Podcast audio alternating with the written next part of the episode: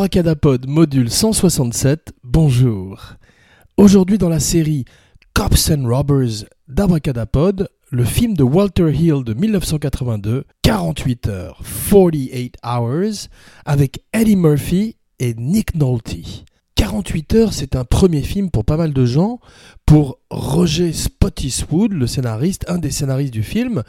Pour Joel Silver, le producteur du film, qui ferait par la suite beaucoup beaucoup de films d'action comme Die Hard ou The Matrix. Et surtout pour Eddie Murphy, tout droit surgi du Saturday Night Live, dont c'est le premier rôle au cinéma, Reggie Hammond, le délinquant de 48 heures.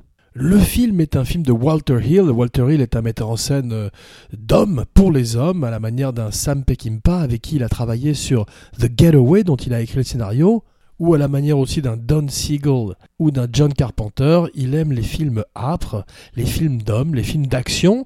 Et son premier film est un film avec Charles Bronson qui s'appelait Hard Times. Il se spécialiserait donc dans ces films virils où il y a assez rarement de beaux rôles pour les femmes malheureusement. Et on verrait que euh, au tournant des années 90 euh, c'est un genre le film d'action avec tous ces macho man des années 80 90 comme Schwarzenegger Stallone disparaîtrait un peu plus. Et euh, qu'on verrait que les super-héros de Marvel remplaceraient petit à petit ce genre. Walter Hill dirait lui-même qu'il n'est pas tout à fait branché par l'idée de faire un film de super-héros. Maintenant, il a près de 80 ans. Il a euh, probablement chanté sa chanson, mais il l'a fait de façon spectaculaire, en particulier avec 48 heures en 1982.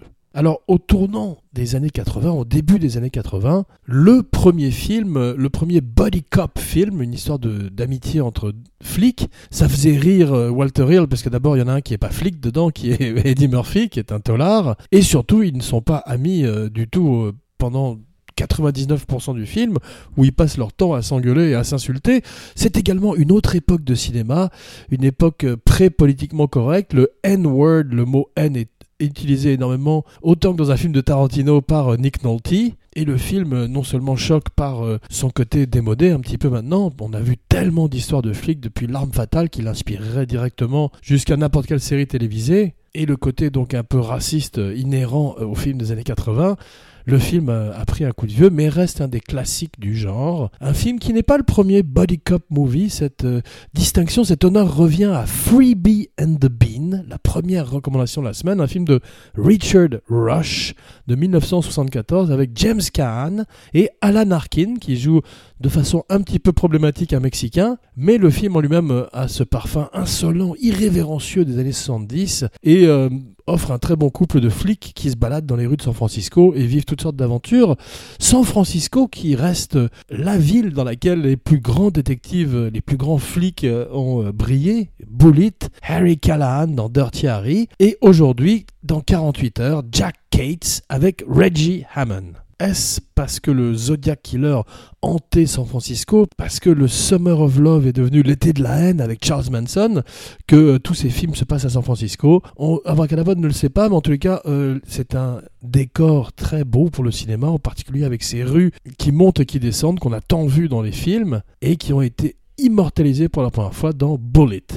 Walter Hill a croisé la route de Steve McQueen, il lui a proposé le film, Steve McQueen a refusé, il voulait plus faire de, de cascade de voiture. Mais au départ, Lawrence Gordon, le producteur qui s'associerait avec Walter Hill pour la plupart de leurs films, a une idée, cette idée d'associer un flic avec un, un tolard, un, gangster, un délinquant, pour retrouver un tueur en 48 heures dans les rues de San Francisco. Clint Eastwood sort de Dirty Harry, il est extrêmement populaire euh, en Amérique et dans le reste du monde. On lui propose le film avec Richard Pryor. On lui propose le film, d'abord le rôle de, du gangster, car euh, Clint Eastwood, après Dirty Harry, a envie de jouer un personnage de l'autre côté de la barrière, et finalement il refuse le rôle, bien qu'on lui propose de le partager la vedette avec Richard Pryor, et finalement de jouer le rôle du flic, car Walter Hill trouve que c'est un meilleur casting. Il finirait par jouer le rôle d'un criminel dans Escape from Alcatraz de Don Siegel, l'autre recommandation de la semaine.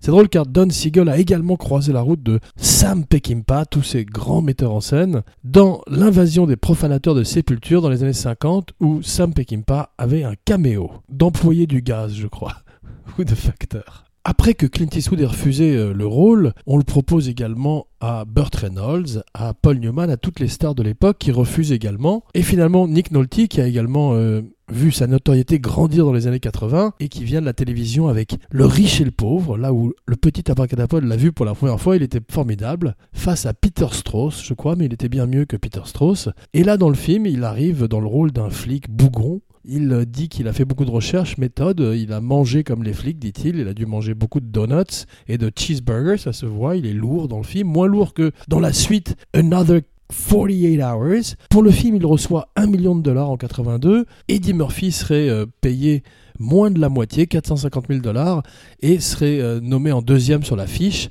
Ça serait corrigé par la suite pour Another 48 Hours, où tout d'un coup Eddie Murphy est devenu une star mondiale à la suite du succès de 48 heures, et tout d'un coup a son nom devant celui de Nick Nolte, et gagne 7 millions de dollars, tandis que Nick Nolte n'en gagne que 3. Ce qui est déjà pas mal, me direz-vous.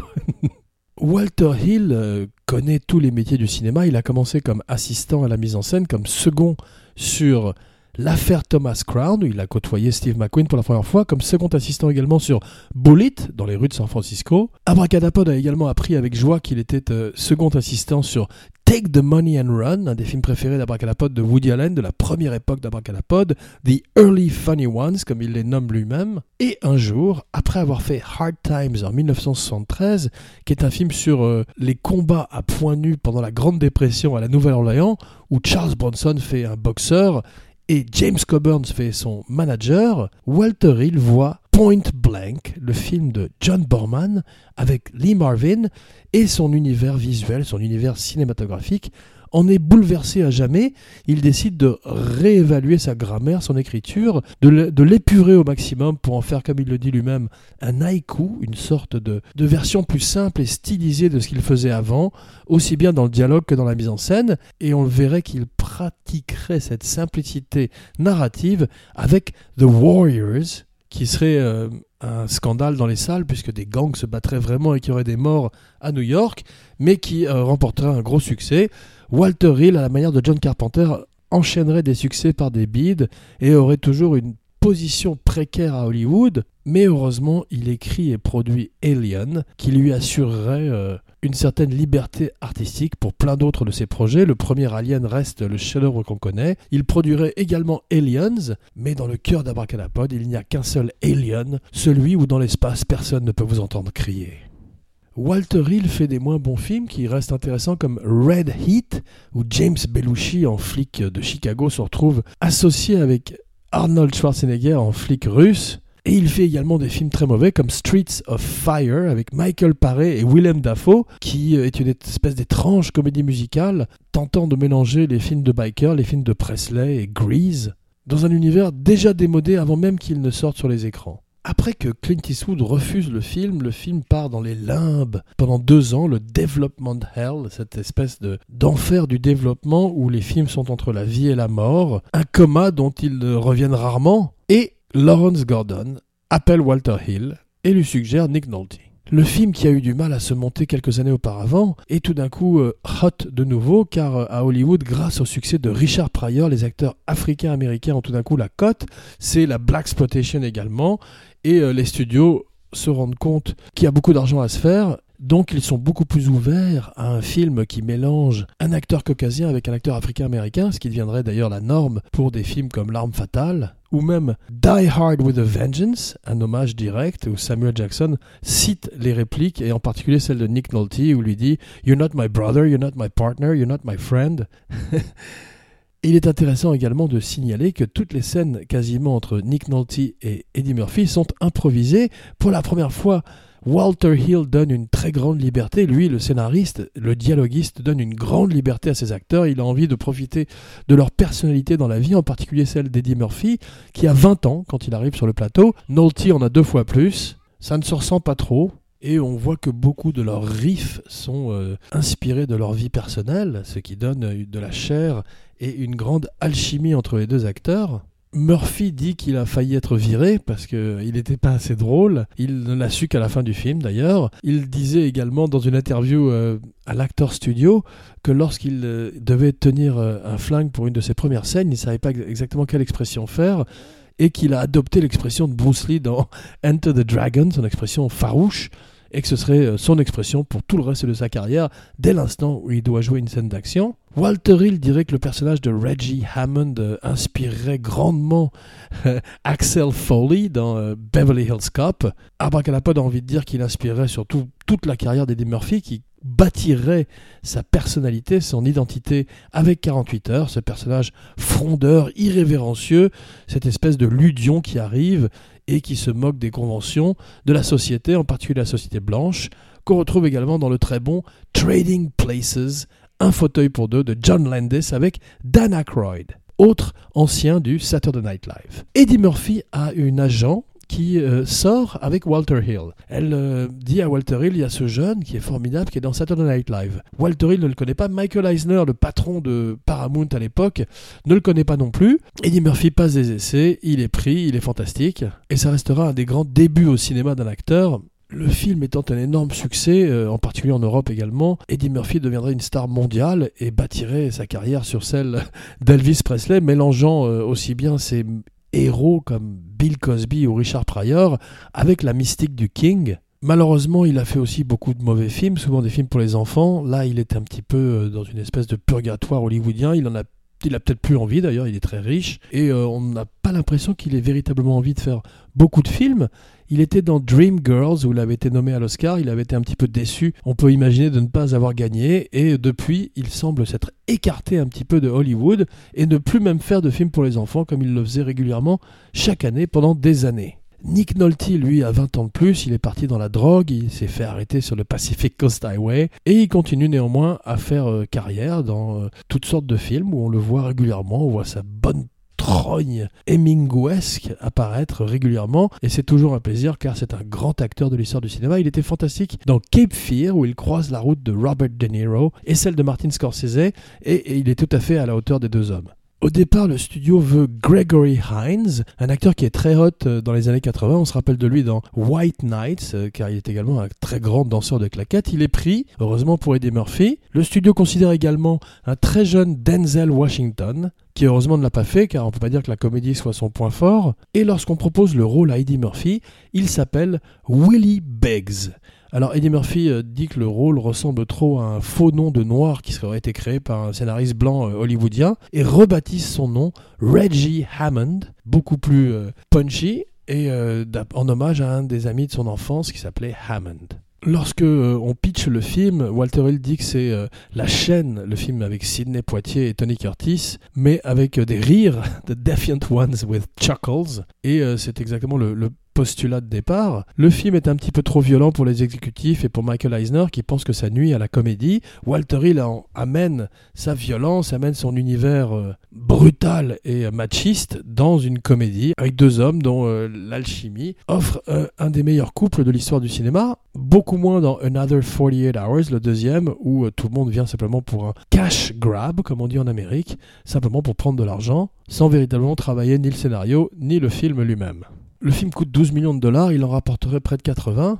Et aujourd'hui, il y a un remake qui se prépare avec Gerard Carmichael, un stand-up comédien à la manière d'Eddie Murphy qui a commencé au Saturday Night Live, mais également comme stand-up comédien. Euh, Eddie Murphy deviendrait rapidement la star du Saturday Night Live dans la septième saison du show dans les années 80, à la manière d'un John Belushi avant lui. Sauf qu'il n'adapterait pas ses personnages de Saturday Night Live à l'écran, mais créerait d'autres personnages ou reprendrait des films écrits pour d'autres gens qu'il remodelerait selon sa personnalité. Gerard Carmichael va jouer Reggie Hammond, je ne sais pas qui jouera Jack Cates en face de lui, mais le plus intéressant, c'est que le film va être mis en scène par les Safdie Brothers. Peut-être pas les metteurs en scène auxquels Abracadapod aurait pensé en premier, mais en tous les cas de très bons metteurs en scène qui ont fait Good Time, l'excellent Good Time avec Robert Pattinson, et qui donneront certainement un autre cachet, une couleur différente à celle du film de Walter Hill. Abracadapod, comme Abracadapod l'a dit par le passé, n'est pas hostile au remake. Ça n'enlève rien aux films originaux,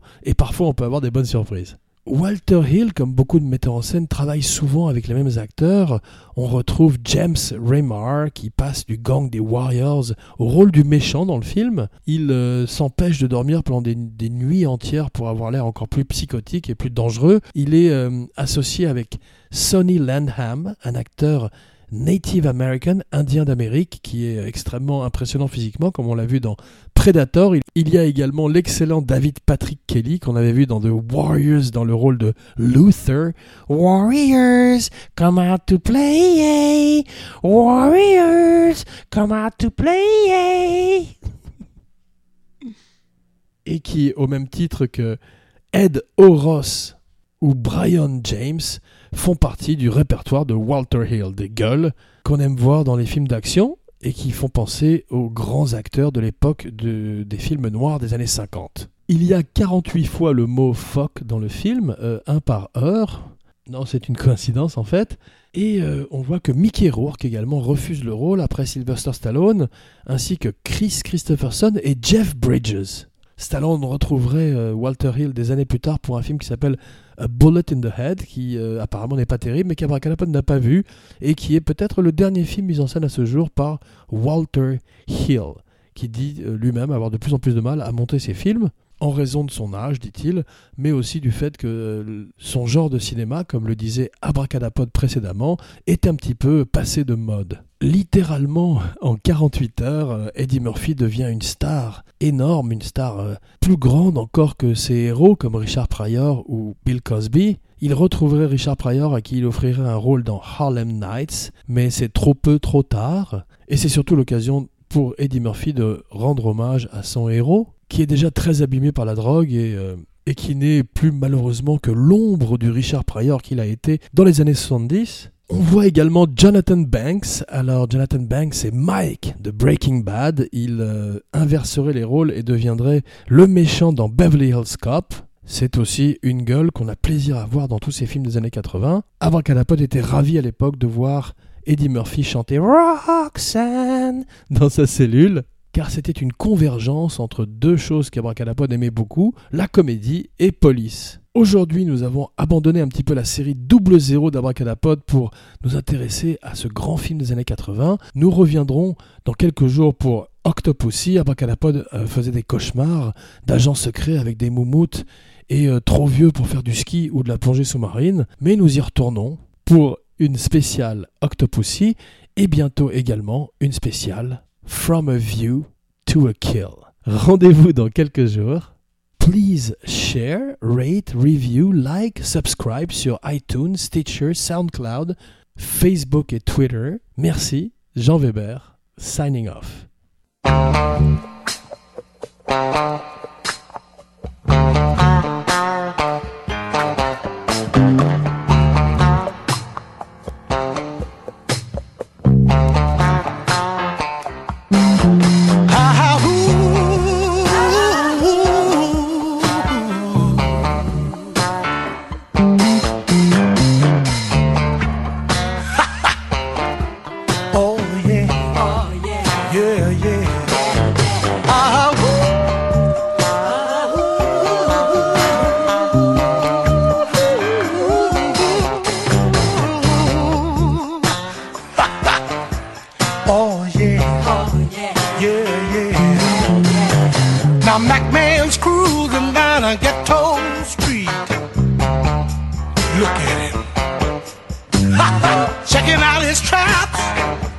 how they be. Oh, this woman up, cussing and crying. She done got ripped off. Back man said, I don't want to hear it, girl. you better get out there and give me my money.